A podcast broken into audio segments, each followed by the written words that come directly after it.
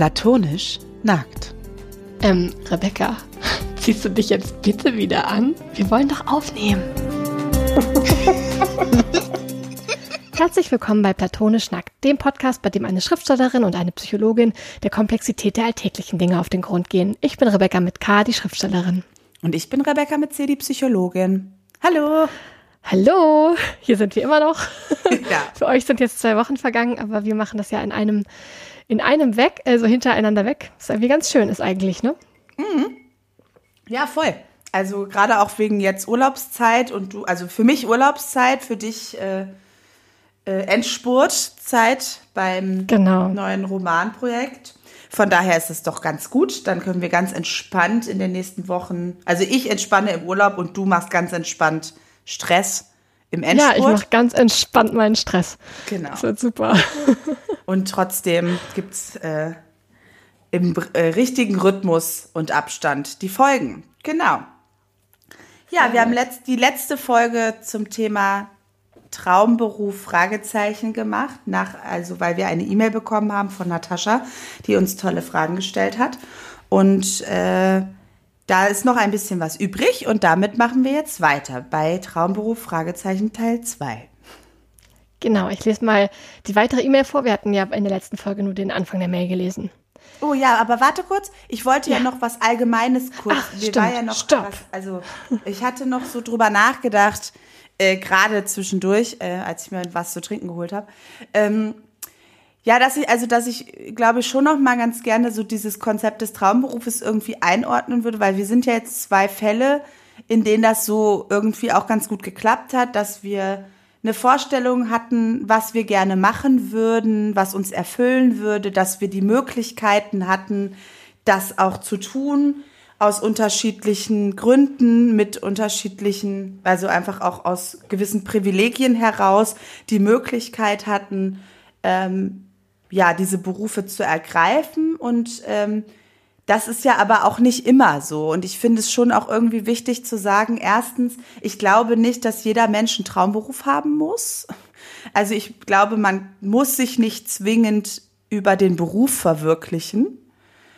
Ähm, ich glaube, dass es vollkommen reicht, auch einen Beruf zu haben, den man okay findet, der einem, also den man nicht als Belastung erlebt und mit dem man irgendwie gut seine Rechnung bezahlen kann. Ähm, und dass Selbstverwirklichung ja dann vielleicht für jemand anders auch ganz anders aussehen kann und in ganz anderen Bereichen des Lebens stattfindet. Ähm, Absolut. von, ich glaube, also- diese, diese, ich weiß nicht, ob wir darüber auch schon mal gesprochen hatten, aber das macht ja auch einen wahnsinnigen Druck, wenn man so das Gefühl hat, ah, ich muss jetzt, es muss, mein Beruf muss etwas sein, das irgendwie wahnsinnig viel über mich aussagt und der zeigt, wer ich bin und was ich kann und was ich will in meinem Leben und solche Sachen. Ja, und ich glaube, wir sind schon beide auch durch, also wir sind schon identifiziert mit in unseren Berufen. Ähm, also das ist, hört man ja im Intro alleine, ne, wenn wir sagen, ja, hallo, ich bin Rebecca mit C, die Psychologin. Das ist ja ein Teil meiner Identität und auch ein großer Teil mein, meiner Identität. Und das ist ja auch in Ordnung, ist ja auch schön. Aber es hat auch seine Schwierigkeiten. also ähm, teilweise also A, ich habe irgendwie unheimlich viel Energie und Kraft und Zeit und Nerven da reingesteckt, diesen Beruf zu machen überhaupt, zu erlernen, mich da weiterzubilden. Diese Weiterbildung zur Psychotherapeutin ist irgendwie furchtbar. Das geht auch ganz vielen so. Ähm, das, also aus unterschiedlichen Gründen. Ich habe ja auch schon früher mal ein bisschen was dazu erzählt, aber es ist einfach unheimlich zeitintensiv und ähm, eigentlich habe hab ich jetzt mit äh, in Gesprächen immer wieder so mal gehört, die ist eigentlich nicht dafür gemacht, dass man die schafft. So. Oh Gott.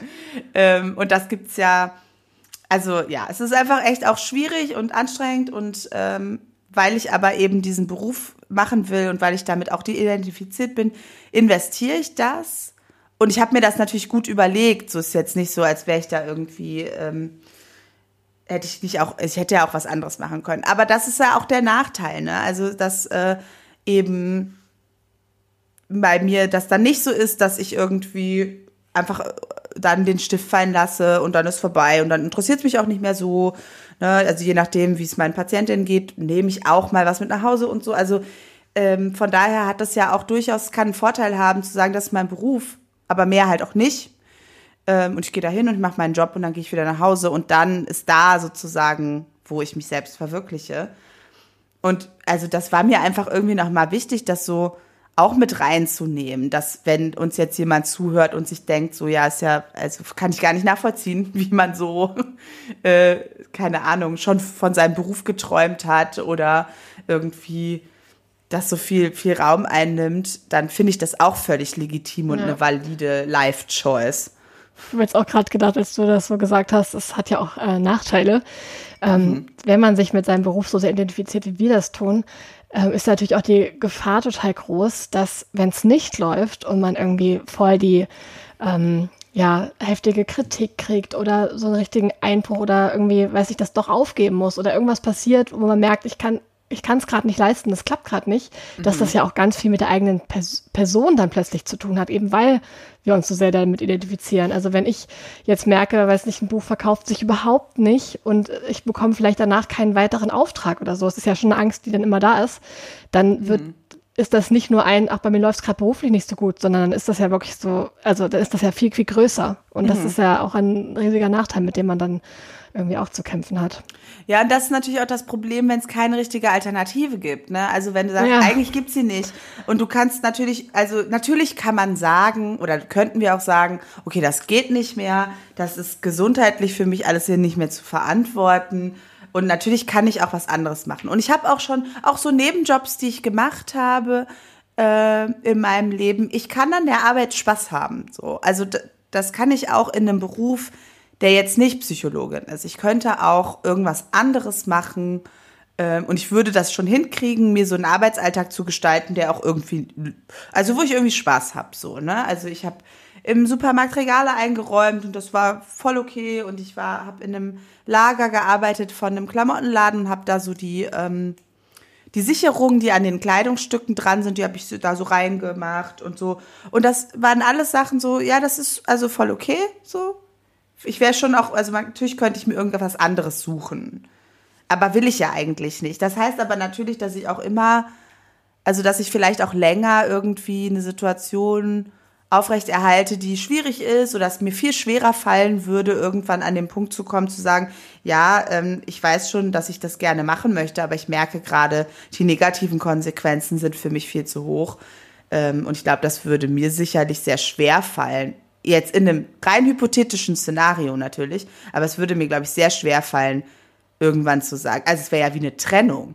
Ja, es würde halt das Selbstbild verändern. Ne? Das wär, würde halt alles ins Wanken bringen. Und das wäre, ja, da steht dann gleich sehr viel mehr auf dem Spiel als der aktuelle Job irgendwie. Ja, und das ist halt, also das, ja, das hat auch, das ist nicht nur, also es hat auch seine Nachteile, denke ich. Und wie gesagt, ich finde, Selbstverwirklichung muss nicht nur im Job stattfinden. Das ist, glaube ich, auch so ein bisschen was Deutsches. Was Kapitalistisches. Vielleicht was Kapitalistisches. Ähm, wahrscheinlich vor allen Dingen das, ähm, dass so, ein, so eine Idee da ist, man müsste irgendwie halt sich in seinem Beruf verwirklichen, aber ja, eigentlich nur, damit man möglichst ja. wenig Freizeit braucht, weil der Beruf gleichzeitig auch noch das Hobby ist. So. Ja, weil es halt das ganze Leben ist. Ne? Ja, und das ist, ähm, das ist auch durchaus kritikwürdig. So, ne? Also da kann man ruhig auch mal hingucken. Ja, ähm, aber wir stecken voll drin und werden es nicht auflösen. Naja, wobei, ich muss ja, also wie gesagt, da habe ich ja jetzt äh, in der letzten Folge schon gesagt, 40 Stunden würde ich nicht mehr machen. Mhm, so, ja, also stimmt. das sind schon so Sachen, wo ich einfach auch gucke, okay, das hat auch seine Grenzen. Und mir geht es dann darum, meinen Job möglichst gut auszuüben. Das ist mir schon wichtig. Ich weiß aber, dass ich das mit einer angemessenen Menge Freizeit besser mache. Mhm, so, also voll. das ähm, ist auch so, ne, dass diesen Ausgleich, auch zu Ausgleich und Pausen hatten wir ja schon mal eine Folge gemacht. Ähm, dass das total wichtig ist. Und aber ja, das also mir war das irgendwie noch mal wichtig, weil Traumberuf hat so was idealisiertes und es ist so ein ähm, es, und es ist, glaube ich, auch was, also ich weiß, dass Menschen, wenn ich das gesagt habe oder wenn ich das sage, ja, ich weiß schon seitdem ich zwölf bin, dass ich Psychotherapeutin werde, dann ist es total auf die Reaktion so, wow, krass, da, da bin ich voll neidisch drauf oder das hätte ich auch gerne so. Ähm, und ich weiß, also bei mir war das so, bei dir war das so und das ist auch für uns beide, glaube ich, der richtige Weg gewesen. aber das muss nicht so sein und es ist auch nicht dramatisch, wenn man keinen Traumberuf hat. Man darf auch von anderen Sachen träumen als von Arbeit. Voll. War so. die Frage, ob man immer wirklich einen Traum braucht. Aber das ist, wäre vielleicht nochmal ja. Stoff für eine andere Folge. Ja, oder was man halt, also wie, was man unter Traum auch eigentlich versteht, ja. so, ne? Aber ja. äh, das finde ich irgendwie auch echt nochmal wichtig, dass das irgendwie, äh, also damit eine Gesellschaft funktioniert, braucht es ganz unterschiedliche Menschen mit unterschiedlichen Fähigkeiten und es braucht auch unterschiedliche Berufe, so. Und ähm, ich glaube, es gibt Berufe, die ergreift man nur, weil man es unbedingt will und dann gibt es sicherlich Berufe, die ergreift man irgendwie, weil wir halt irgendwie arbeiten müssen. Und das ist, also der Wert für die Gesellschaft ist dadurch ja nicht weniger. Voll. Nur weil es vielleicht mit weniger Leidenschaft und Pathos und Identität verknüpft ist. Mhm. So. Ja, und manchmal ist es vielleicht für Seelenheil gar nicht so schlecht, wenn ein bisschen weniger Identität mit drin ist. Ja, ja. Also, manchmal. Ähm, das, ja. Das ist durchaus auch was, wo man drüber nachdenken kann, bevor ja. man uns beneidet. Ja. wir haben es auch schwer. Ja, wir haben es auch total schwer. Ja, bevor wir jetzt anfangen, uns selbst zu bemitleiden, weil wir unsere Traumberufe ausüben, sollten wir vielleicht lieber die Mail nochmal weiterlesen von Natascha. Ja, okay. Oder? Hast du noch was anderes hinzuzufügen? Nee, oder soll ich, glaube, ich lesen? das war's, aber das wollte ich mal, wollte ich mal losgeworden sein. Sehr gut. Ja, ich lese weiter. Und an Rebecca mit C noch die Frage, warum arbeitest du, ich hoffe, das du bist okay, mit traumatisierten, wenn ich mich richtig erinnere, nur Frauen? Also das Spektrum in deinem Arbeitsbereich ist ja doch groß.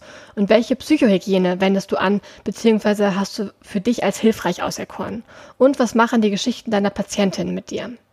Und wie kann ich vielleicht auch als Sozialarbeiterin, Schrägstrich Menschen in der Beratung am besten mein Mitgefühl mitteilen? Für mich als Nicht-Betroffene ist das immer etwas schwierig. Und dann die zweite Rebecca mit K.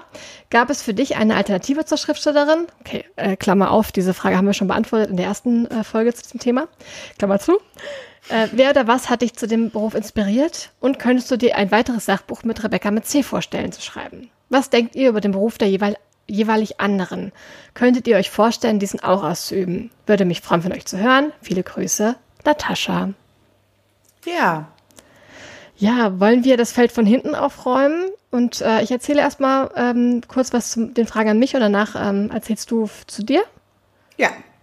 Das hattest ja. du, glaube ich, im Vorfeld vorgeschlagen. Das hatte ich so vorgeschlagen. Ich, ich bin noch meiner Meinung. Okay, das ist aber gut. Okay, also die erste Frage hatte ich ja schon beantwortet. Ähm, was hat mich zu meinem Beruf inspiriert? Ähm, also bei mir war es nicht so, dass meine Eltern mich dazu inspiriert haben. Also vielleicht, vielleicht doch, vielleicht ein bisschen schon. Sie sind beide leidenschaftliche Leser bzw. Leserinnen.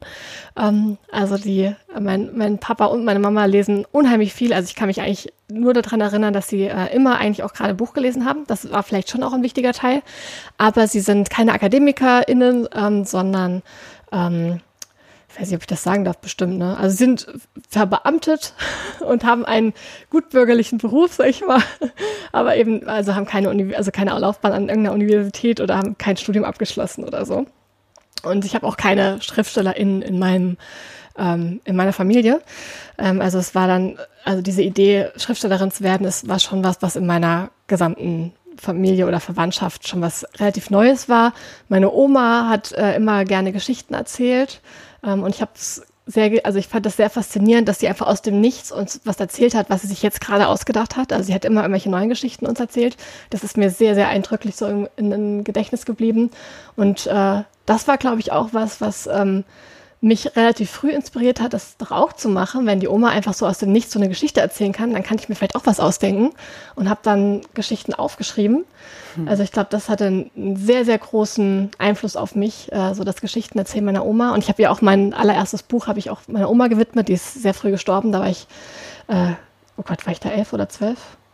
Ich weiß es gerade nicht, zwölf. Oh Gott, ich war jedenfalls jung und äh, fand es viel fand es sehr schlimm und viel zu früh. Und äh, ich glaube, das war auch so ein, so ein großer Teil, warum ich ähm, immer mehr so in diese, äh, in diese Richtung gegangen bin, Geschichten schreiben zu wollen. Und dann wurden aus den Geschichten irgendwann Romane und so weiter. Und dann hatte ich, ähm, glaube ich, noch einen, also es gab wahrscheinlich viele weitere Erlebnisse, wobei auch immer, wenn wir in der Schule mal ein Buch von einer Frau gelesen haben, war das voll wichtig für mich. Also ich weiß nicht, wie, wie ernsthaft ich das verfolgt hätte, wenn wir ausschließlich Männer gelesen hätten. Und wir haben fast ausschließlich Männer gelesen. Mhm. Irgendwann kam Elfriede Jelinek äh, mal dazu mhm. und das war ein großer Punkt für mich. Also gar nicht, ich schreibe, also ich habe dann schon mal versucht, so Texte zu schreiben wie sie, ist natürlich, bin ich natürlich phänomenal gescheitert dran. Äh, aber sie hat mich total beeindruckt und inspiriert. Also ich, ja, und das war, glaube ich, auch ein wichtiger Punkt, dass wir dann was von einer Frau gelesen haben.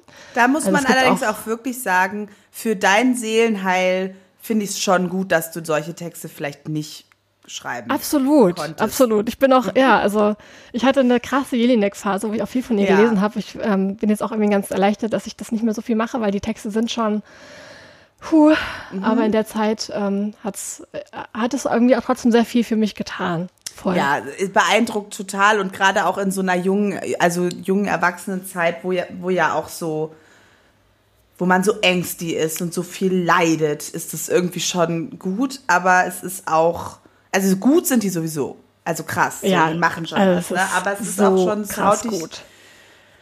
Es haut dich halt auch einfach in die Fresse die ganze Zeit, ne? Ja. ja. Und es war halt eine der wenigen so wirklich äh, literarischen Texte von einer Frau, die ich gelesen habe. Und deswegen habe ja. ich auch, glaube ich, lange gedacht, ich müsste auch Literatur ähm, schreiben, weil ich auch von ihr so beeindruckt war und hatte ähm, mich da irgendwie auch sehr in diese Richtung versucht und habe ja auch dann versucht, äh, da habe ich ja auch für literarisches Schreiben ähm, in Leipzig und Hildesheim beworben und war dann irgendwie sehr auf dieser literarischen Schiene. Obwohl das glaube ich, wenn ich jetzt im Nachhinein drüber nachdenke, also ich schreibe zwar, meine Romane sind gar nicht so klares Genre, wie ähm, sie vielleicht manchmal sein sollten.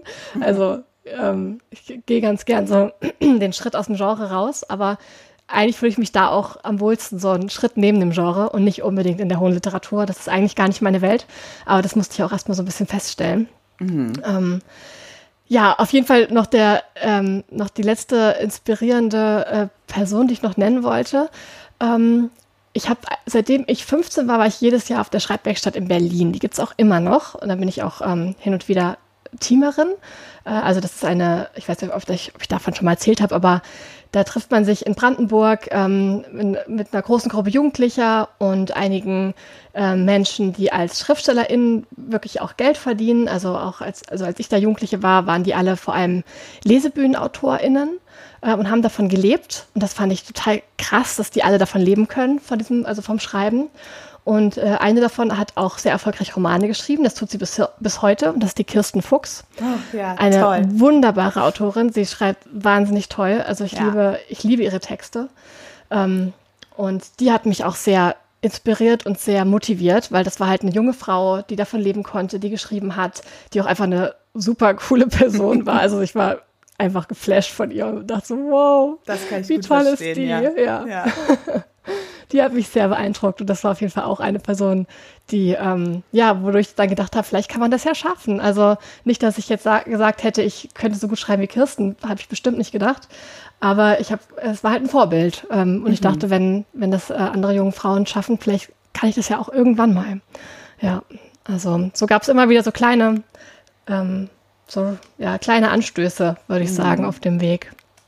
Und dann sieht man auch nochmal, wie wichtig das irgendwie ist, auch gerade, dass wir in den Schulen, dass mehr Frauen gelesen werden in den Schulen, dass, ähm, also jetzt nicht nur um Schriftstellerin zu werden oder so, aber dass einfach überall einfach mehr Frauen irgendwie auftauchen sollten, weil das eine ganz andere Inspiration ist. Ähm, für, für, ähm, also für mich jedenfalls damals als äh, junges Mädchen war das was völlig anderes, als von einem, weiß nicht, Bücher von einem 60-jährigen Mann zu lesen. Ja.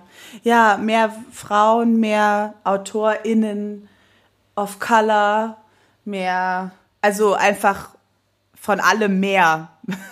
Mhm. mehr Unterschiede. Mehr, mehr Vielfalt. Mehr genau. Vielfalt.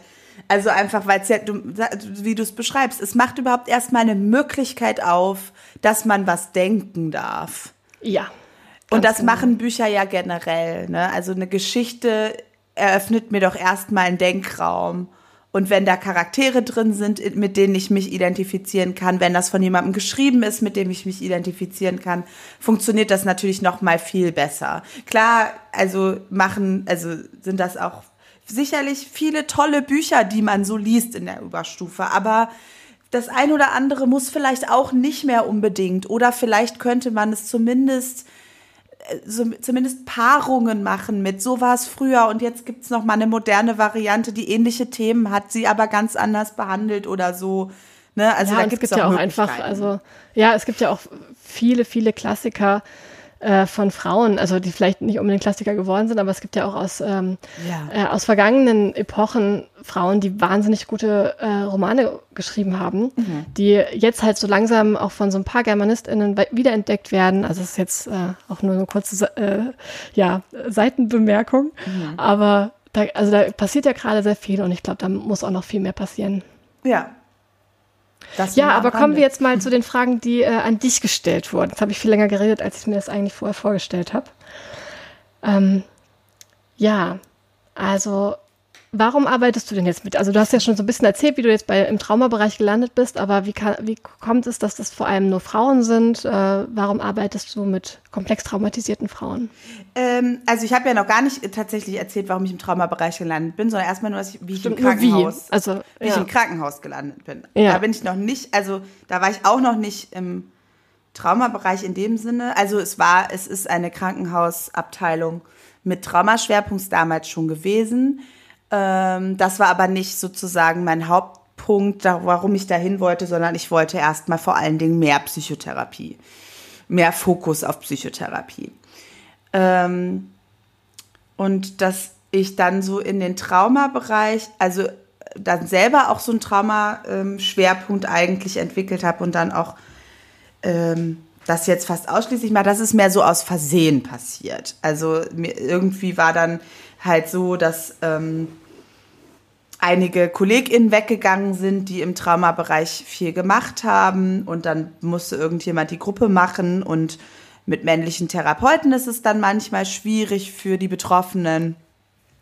Und irgendwie bin ich dann da so reingestolpert und am Anfang fand ich das super schwierig. Also, ähm, weil halt auch viel, also das irgendwie macht das was, ähm, wenn man sagt, dass man mit Trauma arbeitet.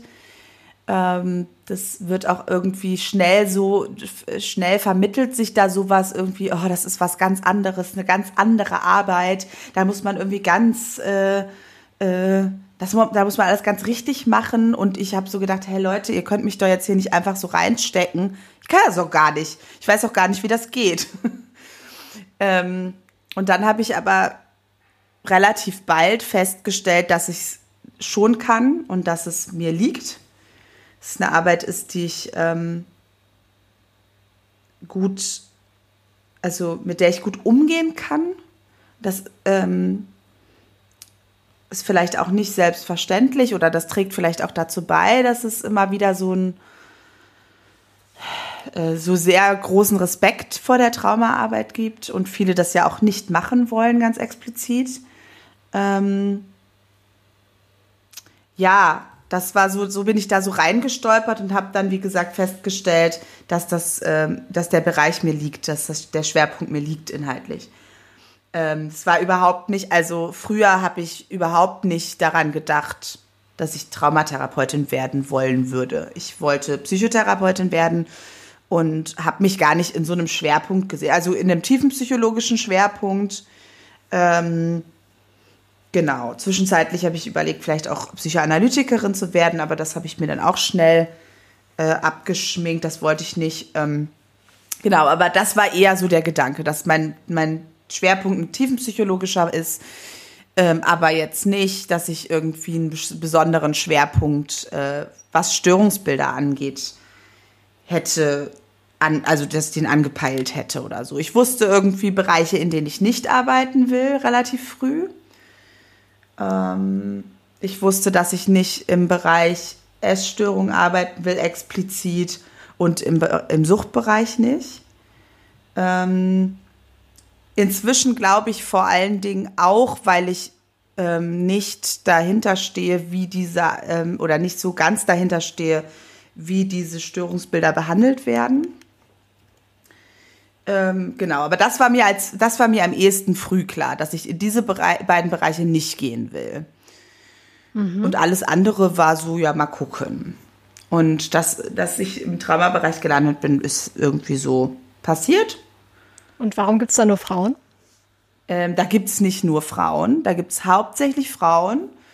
Ähm, und warum, das, da gibt es ja, verschiedene Gründe für. Also es ist, glaube ich, einmal so, dass Frauen möglicherweise tatsächlich einfach häufiger traumatisiert werden, komplex traumatisiert werden in unserer Gesellschaft, Opfer von Gewalt werden.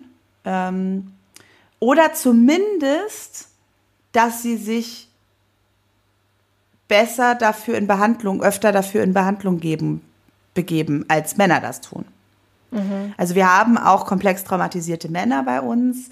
Nicht ich häufig. Weiß nicht, ob du schon mal erzählt, äh, schon mal gesagt hast, was komplex traumatisiert bedeutet, aber vielleicht sagst du es einfach ja. noch mal kurz. Genau, also komplex traumatisiert. Also es gibt ähm, Monotrauma. Das ist jetzt, wenn du jetzt zum Beispiel einen Autounfall hättest, dann könnte das sein, dass du auch danach, also das ist ein Monotrauma, es ist eine Sache, die passiert ist, die traumatisch ist, ähm, ein Ereignis und es könnte sein, dass du dann da eine posttraumatische ähm, Symptomatik entwickelst.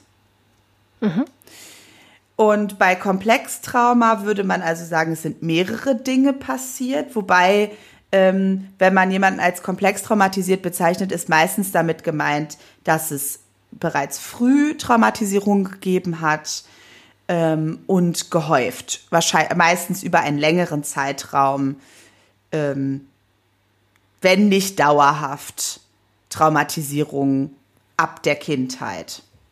Häufig ist mhm. es dann so, dass dann im Erwachsenenalter auch immer wieder noch traumatische Ereignisse dazukommen. Genau. Mhm. Und dann haben diese Menschen eine posttraumatische Belastungsstörung von der Symptomatik, aber auch noch etwas, was darüber hinausgeht, ähm, was die Beziehungsgestaltung massiv beeinträchtigt. Ähm, und diese Menschen bezeichnen wir dann als komplex traumatisierte Menschen oder die haben eine komplexe posttraumatische Belastungsstörung, wobei das eine Diagnose ist, die es eigentlich gar nicht gibt, mit der wir uns aktuell behelfen, weil wir halt sehr viel diese Menschen be behandeln, die aber gerade eigentlich gar nicht richtig ähm, äh, beschrieben werden durch die Diagnosen, die wir zur Verfügung haben. Also eigentlich müsste man das nochmal überarbeiten. Oder es ist schon passiert, es ist schon überarbeitet. Im neuen ICD wird das anders sein. Ähm, aber der ist, also der ist, glaube ich, raus. Aber ICD? es ist ähm, uh, International Classification of Disorders oder Diseases? Ne, Diseases nicht. Ähm, das ist das Buch, in dem alle Diagnosen stehen mit Kriterien. Das gibt es für, für alle medizinischen Bereiche sozusagen.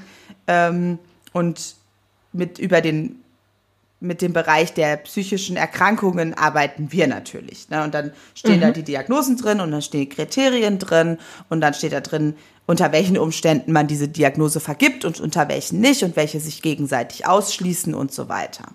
Dazu haben wir, glaube ich, auch mal eine eigene Folge gehabt zum Thema Diagnose, ne? Ja, haben wir, genau. Ja, äh, genau, das, das ist also das mit komplex traumatisiert gemeint und ähm, ja, ich behandle jetzt nicht aus meiner persönlichen Entscheidung heraus hauptsächlich Frauen, sondern weil hauptsächlich Frauen, also ich habe, ich behandle fast nur komplex traumatisierte Leute. Ähm, und die meisten, die sich bei uns anmelden, sind Frauen. Die allermeisten sind Frauen. Mhm. Ähm, Natascha hatte ja auch gefragt ähm, nach der Psychohygiene. Hast du da irgendwas als hilfreich äh, auserkoren, wie sie schreibt? Also, ähm, oder, es ist ja. einmal so, ähm, vielleicht greife ich da kurz die Frage vor, ähm, was die Geschichten meiner Patientinnen mit mir machen. Die Geschichten ja, genau. machen nicht so viel mit mir, weil die gar nicht so viel erzählen. Die sind meistens gar nicht in der Lage, mir eine Geschichte zu erzählen. Wenn mhm. ich Glück habe und es gut läuft, kann ich eine Überschrift Schrift kriegen. Oder sie kriegen es mal hin, dass sie es komplett abgespalten mir mal so hinknallen. Das ist dann nicht so cool. Aber es ist nicht so häufig so, dass ich detaillierte Beschreibungen von irgendwelchen traumatischen Szenen bekomme. Das ist, ähm, das gelingt meistens überhaupt nicht. Ähm, das größere, also die größere Belastung ist, die Beziehungsgestaltung ist sehr, sehr schwierig. Also einmal sind die Menschen total in Not. Dass die überhaupt nicht darüber reden können, zeigt sich ja auch in der Symptomatik, die halt es in, im Kontakt zu regulieren gilt. Und das ist die größere Herausforderung. Wenn ich dann mal dahin komme mit denen, dass die mir was erzählen wollen, können, dann kann ich mich innerlich gut darauf vorbereiten und dann geht das meistens auch. Wenn es was manchmal anstrengend ist oder schwierig ist, ist, wenn ich mal einen Brief bekomme oder so. Also manchmal mache ich das, dass ich denen auch anbiete, mir, mir einfach ein paar Zeilen aufzuschreiben, wenn sie das nicht sagen können. Äh, und manchmal kriege ich dann halt auch sehr unerwartet was und dann fängt der Brief vielleicht ganz anders an und auf einmal rutscht das in so Traumainhalte rein. Das finde ich schon ziemlich belastend und das hängt mir auch manchmal nach. Ähm, aber so ganz grundsätzlich ist das nicht so viel Teil meiner Arbeit tatsächlich, dass mir erzählt wird, was passiert ist. Das, mhm. ist, das überschätzen Menschen deutlich, wenn sie sich vorstellen, wie ich arbeite. Das ist, ähm, das schaffen die meistens gar nicht. Und wie gesagt, und wenn das, wenn ich das weiß, das kommt, zum Beispiel in der Konfrontation oder so, ähm, dann bin ich innerlich darauf vorbereitet und dann geht das ganz gut. Ähm, ja, da kann ich. Ich habe den großen Vorteil, dass ich mir Dinge nicht vorstelle. Ah, das ja. ging schon früher. Ich habe ja auch wirklich schon relativ früh auch, keine Ahnung, die ganzen Thriller und so gelesen. Stephen King ganz früh und so. Und wenn es nicht zu bildlich und atmosphärisch geschrieben ist, stelle ich es mir einfach nicht vor. Ah, wie, wie kann man das äh, dann begreifen, wenn man sich das nicht vorstellt? ich kann den weniger ich bin den weniger hilfreich, wenn ich mir anfange, das vorzustellen. Also ich meine, also ich ähm, war jetzt gerade noch bei diesem Bild, du liest eine Szene und stellst du dir aber nicht vor. Nur, also die Szene schon, aber bestimmte Dinge, da macht mein, mein Kopf einen Punkt. Ah ja. Wenn es um die, wenn es so um massive Gewalt zum Beispiel geht, macht mein Kopf einen Punkt, der stellt sich das nicht vor. Und deswegen kann ich Filme nicht gucken, weil da wird meine innere Grenze, die ich zum Schutz für mich habe, ähm, überrannt durch jemand anders, weil der mir die Bilder macht. Mhm. Weißt du? Ja. Also ich stelle mir alles vor beim Lesen, aber bestimmte Dinge einfach nicht. Aha, und das konntest du schon immer, das war nichts, ja. was du dir angeeignet hast. Nee. Das können auch nicht alle KollegInnen. Also das ist. Ähm ich glaube, ich könnte es, also ich kann es, glaube ich, nicht. Also ich also bestimmte also Dinge. Grad, ja. Ich kann das, ich weiß nicht, ich kann das nicht richtig beschreiben, aber die stelle ich mir nicht vor. Manche, also wenn es dann wirklich schwierig wird, wenn die was malen. Und dann kann, dann kann ich natürlich, dann habe ich das Bild wieder drin. Aber sonst geht es, wenn ich darauf vorbereitet bin, dass jetzt was kommt, geht das ganz gut. Mhm. Wow. Ich kann dir nicht sagen, wie ich es mache. Es ist so. Und ist das auch der Grund, warum du nicht unbedingt so Psychohygiene-Maßnahmen anwendest? Das habe ich jetzt noch gar nicht gesagt, das habe ich dir jetzt erstmal nur gesagt. Ja, da habe ich jetzt einen Insight äh, rausgehauen. Also das, das stimmt so nicht. Ich glaube, also Psychohygiene ist ja, kann ja alles sein. Und natürlich ist für mich, also Psychohygiene ist ja auch, ich mache Sport zum Beispiel. Das ist für mich ganz wichtig. Das merke ich auch, wenn ich so viel im Kopf bin und so viel bei anderen Menschen dann ist das für mich sehr hilfreich, wenn ich, wenn ich in den Körper komme, in Bewegung komme. Das ist ja auch Psychohygiene. Für mich mhm. ist auch Psychohygiene, dass ich relativ viel Zeit alleine verbringe in meiner Freizeit. Weil ich die ganze Zeit mit anderen Menschen zu tun habe, mich auf die einstelle, über die nachdenke. Und wenn ich alleine in meiner Wohnung sein kann und einen Film gucken kann, eben irgendwas ganz Seichtes oder ich lese oder so, dann ist das ja auch Psychohygiene. Mhm. Ähm, ich glaube aber auch, also es gibt sicherlich ähm, auch, es gibt auch Techniken, die man machen könnte und manchmal mache ich die auch, aber nicht so konsequent, wie es empfohlen wird. Ich habe da noch nicht so das gefunden, was ich so richtig gut für mich, also was, was ich zum so Beispiel so eine Technik. Also ich habe jetzt, ich hatte ein, ähm, eine, Weit eine Fortbildung bei Dr. Luise Redemann. Das ist eine ganz bekannte Traumatherapeutin in Deutschland, die ganz viel, ähm, die hat ein, ein bestimmtes Erfahr Verfahren entwickelt, die arbeitet viel mit Imagination und ist eine Koryphäe, kann man sagen. Ähm, und die hat gesagt, sie hat halt nichts mit nach Hause genommen und sie hat alles immer imaginativ, ist die das losgeworden über so eine, über so unterschiedliche imaginative Übungen. Das hat sie ganz konsequent immer gemacht. Mhm. Ähm, und dass sie das empfiehlt, dass man das ganz konsequent immer macht, damit man wirklich alles los wird. Und ich mache das dass nicht. Dass man sich einfach vorstellt, dass man diese Gedanken und Begegnungen, dass man die alle irgendwie in seinem Arbeitszimmer irgendwo einsortiert oder? oder ja, sie hatte, sie hat uns äh, unterschiedliche Übungen. Es gibt unterschiedliche Übungen. Ähm, sie hat eine beschrieben, die so über Elemente funktioniert, dass man sich entweder vorstellt, es läuft so Wasser durch einen durch oder es, es ist Luft oder Licht. Und die nimmt, das nimmt alles mit und das geht in die Erde und wird da transformiert und ähm, man lässt es damit irgendwie los, zum Beispiel. Man kann natürlich auch sich was Eigenes überlegen. Das ist das Schöne an imaginativen Techniken, dass man sich ja ausdenken kann, was man will im Prinzip und was für einen hilfreich mhm. ist. Da habe ich noch nicht so, da bin ich nicht konsequent. Ich habe das Gefühl, dass ich es aktuell noch nicht so brauche. Kann aber auch sein, dass das vielleicht ähm, irgendwie sich mal ändert. Aber ich habe da noch nicht, also ich nutze das, wenn ich das Gefühl habe, jetzt brauche ich das aber ich habe nicht immer das Gefühl, dass ich das brauche. Ähm, was für mich auch Psychohygiene ist, ist die Autofahrt nach Hause und wirklich den, den Abstand, den räumlichen Abstand. Und dann höre, wenn ich alleine fahre, höre ich Musik äh, meistens und dann singe ich laut mit und dann ist das auch Psychohygiene. Ähm, wenn ich mit der Fahrgemeinschaft fahre, dann ist es manchmal so, dass ich noch ein bisschen was loswerde. Und dann kann ich aber zu Hause ankommen und dann ist es auch verdaut, so. Und manchmal machen wir halt einfach ein bisschen Quatsch und Lachen und haben irgendwie eine nette Fahrt, so. Das sind ja auch alles, also das äh, fühlt sich ja vielleicht nicht so an wie offizielle Psychohygiene, aber das ist es natürlich. Ähm, ganz ja, wichtig absolut. ist für mich auch mein Team. Also, dass ich irgendwie die Möglichkeit habe, auch mal kurz, wenn es irgendwie gerade schwierig war, mit jemandem darüber zu reden und das loszuwerden und mir mal Luft zu machen, wenn ich mich über wen geärgert habe oder so. Ähm, das gehört für mich auch dazu. Ich glaube, dass man diese Arbeit, also dass das Team, dass man sich im Team gut unterstützt und aufgehoben fühlt, für diese Arbeit wirklich auch ganz entscheidend ist. Ähm, ja, ich glaube, dass man mehr Psychohygiene betreibt, als man das sich vielleicht so bewusst macht. Und es ist ja vielleicht ganz gut, mal darüber nachzudenken, okay, wie kriege ich Abstand von der Arbeit und wie lasse ich die Sachen, die jetzt Arbeit sind, gerade los. Aber zum Beispiel, und das hat, hat mich überrascht, das hätte ich gar nicht gedacht, ähm, war es für mich so, ich hätte immer gedacht, ich kriege das mit dem Abgrenzen nicht so gut hin. Ähm, und tatsächlich ist es aber so, wenn ich Urlaub habe zum Beispiel, vergesse ich einfach auch. Also ich weiß dann nicht mehr. Ist er weg.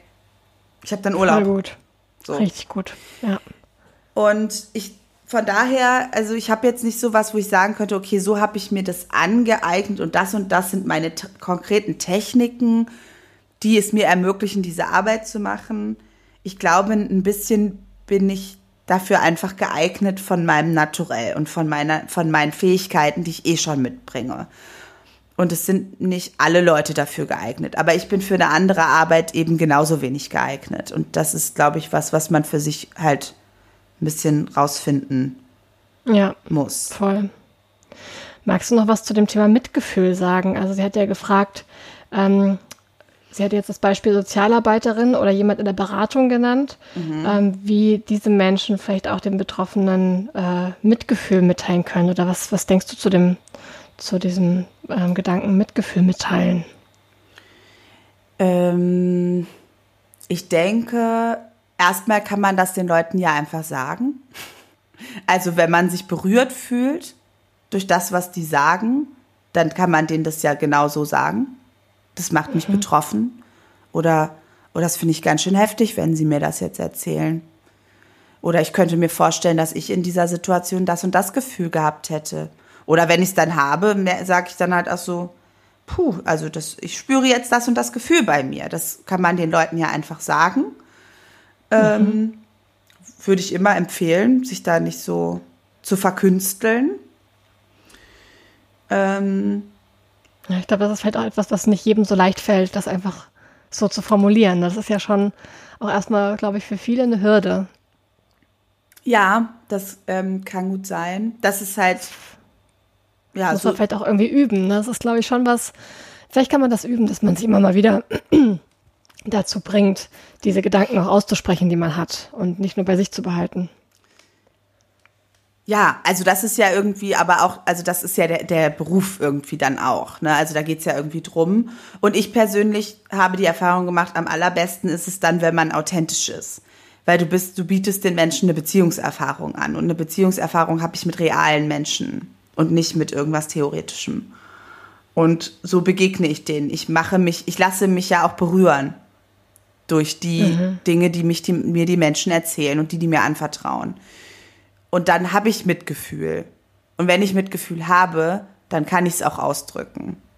Also da gibt es keinen, ja.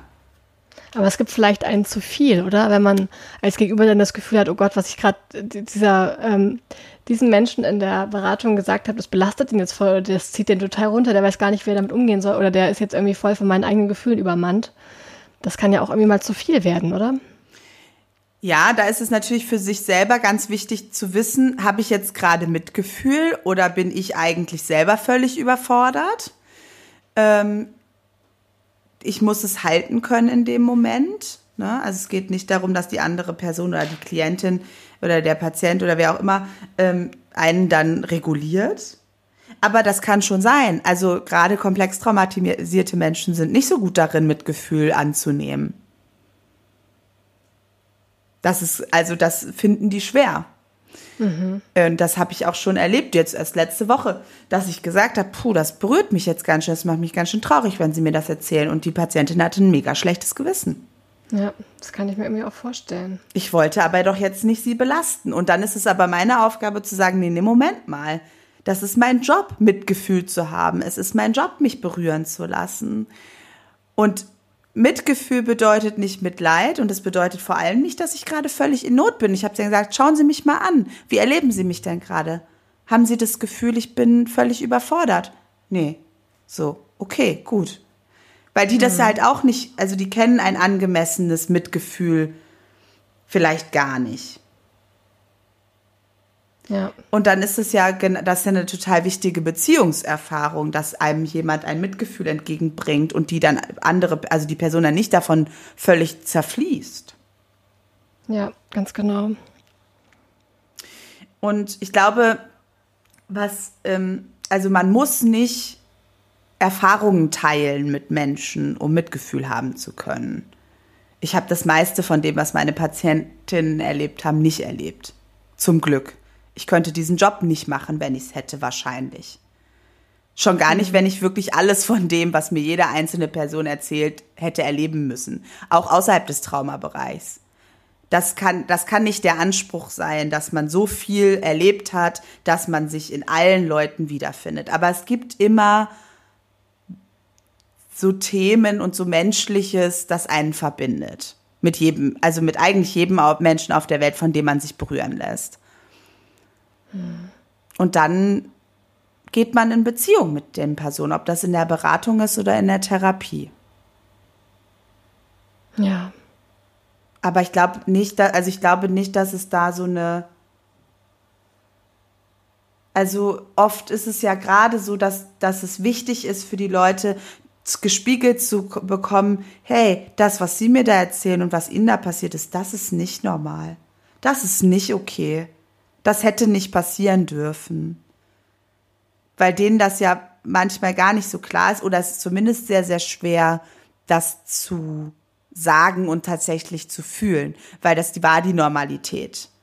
Und mhm. wahrscheinlich haben erwachsene Bezugspersonen auch immer wieder vermittelt, dass es völlig in Ordnung ist, was da gerade passiert. Und dann ist es eine ganz, ganz wichtige Erfahrung zu merken, ähm, das sehen nicht alle Menschen so, dass das in Ordnung ist. Ja. Und mehr, also mehr, glaube ich, braucht es vielleicht erstmal nicht, außer wenn man wirklich, also echt Mitgefühl hat. Wenn man es nicht hat, also wenn man es gerade nicht fühlt, dann sollte man es auch nicht sagen, weil das merken die sofort. Gerade den komplex Traumatisierten kannst du überhaupt nichts vormachen. Kannst du komplett von der Backe schmieren, dass du da irgendwie was, das merken die. Die merken teilweise, wie ich drauf bin, bevor ich selber gemerkt habe. Wow. Von daher muss man, sie- also dann, ne, wenn ich das Gefühl gerade nicht spüre, wenn ich kein Mitgefühl habe, dann brauche ich es auch nicht ausdrücken. Aber wenn ich es habe, dann kann ich es auch sagen.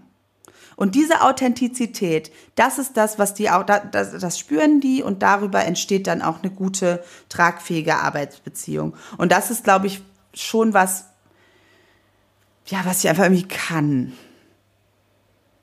Das ist gut. Woher jetzt genau, weiß ich nicht. Ja.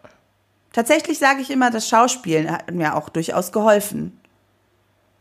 Weil Ja, ich, ich hätte auch, ich weiß gar nicht, ob ich es in der letzten Folge gesagt hatte oder nur gedacht, dass es ja gar nicht so weit weg gewesen ist eigentlich von deinem ähm, Beruf der Psychologin, dass du auch mal Schauspielerin werden wolltest, weil das ist ja irgendwie so ein bisschen, ja, ähm, also wie so die andere Seite davon oder so. Also du gehst da ja auch in, in ganz andere Köpfe rein, in andere Menschen rein, ähm, aber dort eben, indem du sie darstellst, ne? anstatt Ja. sie, äh, ihnen eine Therapie anzubieten.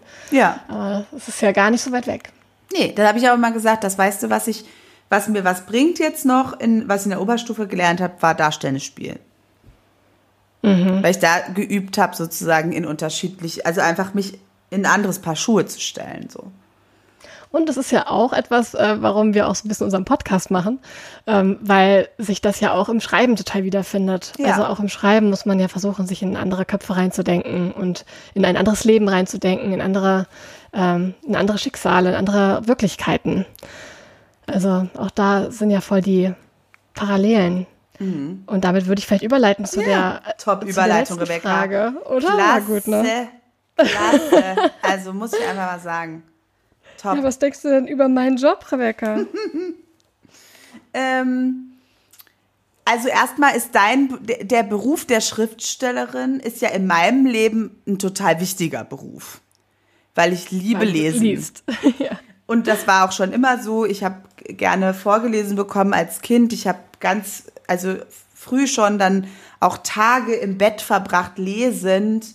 Ähm, hier habe ich ja auch immer wieder auch darüber gesprochen, so was ich gerade lese und ähm, wie, wie viel Raum das auch einnimmt. Von daher ist natürlich der Beruf der Schriftstellerin in meinem Leben echt ein ganz, ganz wichtiger Beruf. Und ohne diesen Beruf wäre es völlig traurig. Also da würde mir ja was richtig, was richtig Wichtiges für mich, was ich irgendwie auch für meinen Beruf brauche, sozusagen als Psychohygiene fehlen.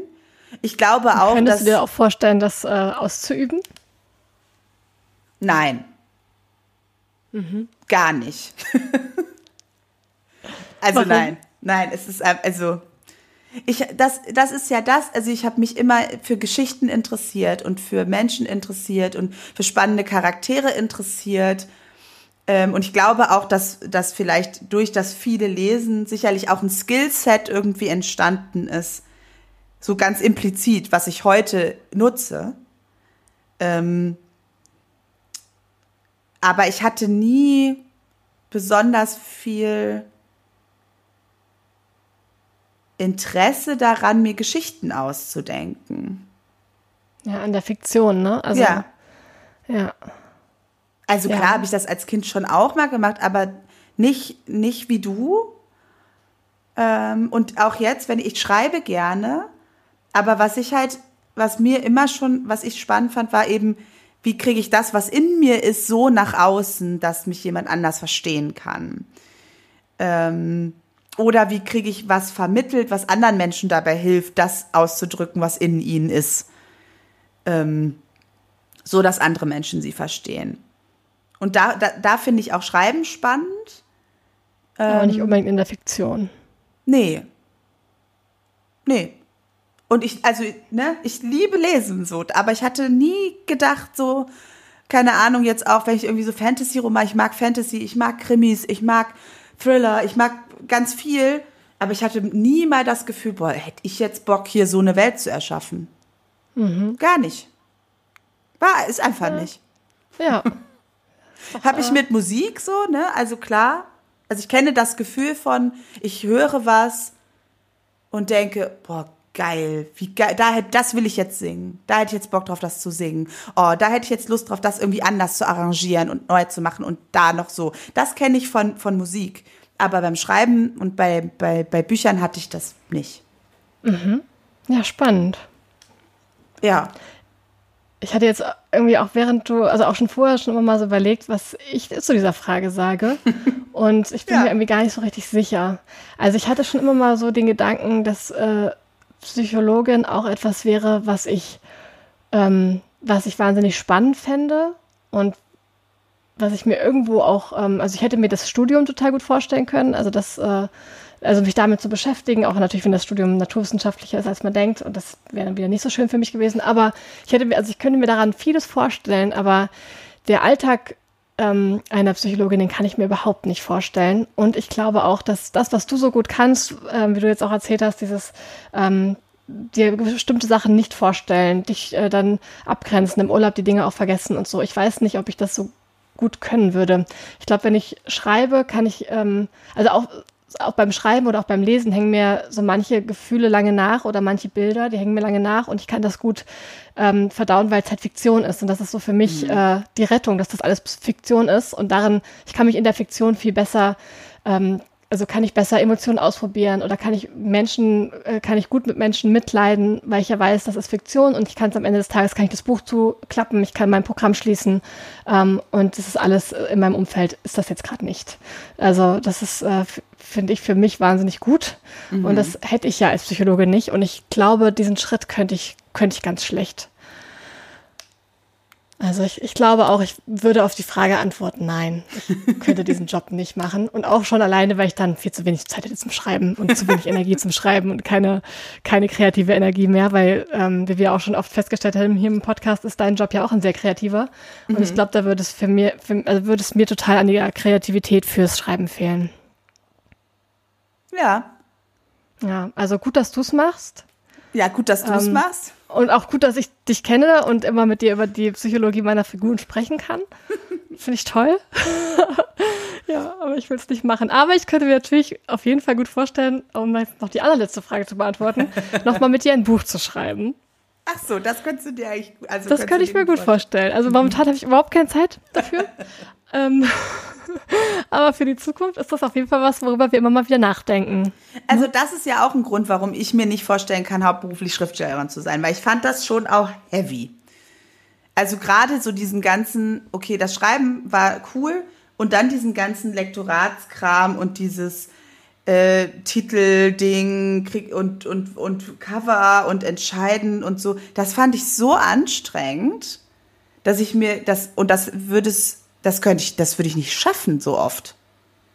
Mhm. Das wäre ja. das wäre mir einfach zu, zu hart. So. Und ähm, ja, das wäre auch auf das ist ja auch eine Realität, so, ne? Wie du vorhin da, oder in der letzten Folge auch schon gesagt hast, so, ähm, und ich glaube, das wäre so, so, eine, so ein Aspekt, den ich auch nicht. Das würde mir nicht, das würde mir, glaube ich, auf Dauer echt nicht gut tun. Das würde ich nicht gut verdauen, glaube ich. Mhm.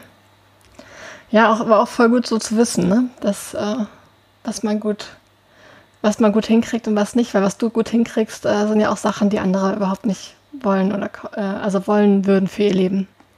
Ja, ja, absolut. Das stimmt. Ja, ich könnte es mir grundsätzlich auch vorstellen, es ist zwar nicht gefragt, aber ich antworte einfach mal, ähm, könnte ich mir grundsätzlich auch vorstellen, nochmal ein Sachbuch zu schreiben. Also wie gesagt, so ein Sachbuch, ähm, ja. Ähm, aber jetzt auch nicht demnächst.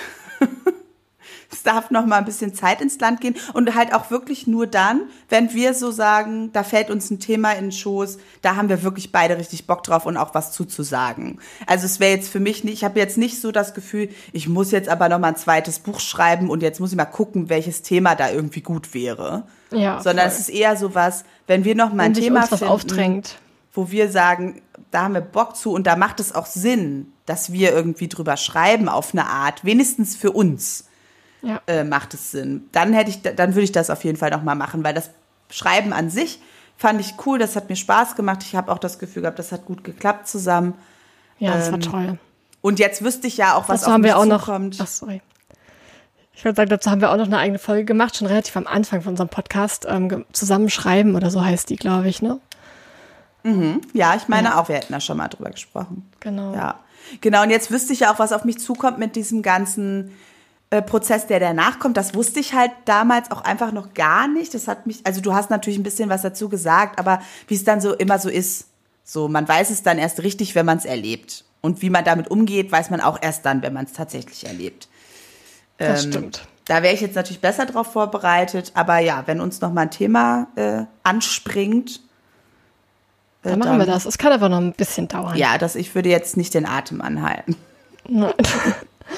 Ja, aber äh, an dieser Stelle erstmal vielen, vielen Dank an Natascha. Das war Ja. ähm, eine tolle Mail und äh, sie hat uns sehr inspiriert. Auf jeden Fall. Vielen Dank, Natascha. Ähm, ja, und falls ihr auch noch Fragen habt oder Themenvorschläge für uns, schreibt uns sehr, sehr gerne. Rebecca, wie lautet unsere Adresse? Ah, nee, hier steht ja podcast.platonischnackt.de. Genau. Da, uns wird alles weitergeleitet an Rebekkas äh, äh, E-Mail. Von daher kommt es auf jeden Fall jetzt auch an, an. Wir müssen nicht jeden Tag neu daran denken, dass wir nochmal die E-Mails checken. Das ist sehr hilfreich. Von daher, äh, ja, schickt uns Ja. gerne, was Also euch jetzt könnt ihr euch, würde. genau, jetzt könnt ihr euch wirklich an uns wenden und äh, wir werden auch äh, uns auf jeden Fall entweder per Mail oder per Podcast-Folge bei euch melden. Genau. Ja, Sehr schön. Ja, vielen, vielen Dank. Und dann hören wir uns beim nächsten Mal. tschüss. Tschüss. Das war Platonisch Nackt. Ja, dann würde ich mich jetzt wieder ausziehen, okay?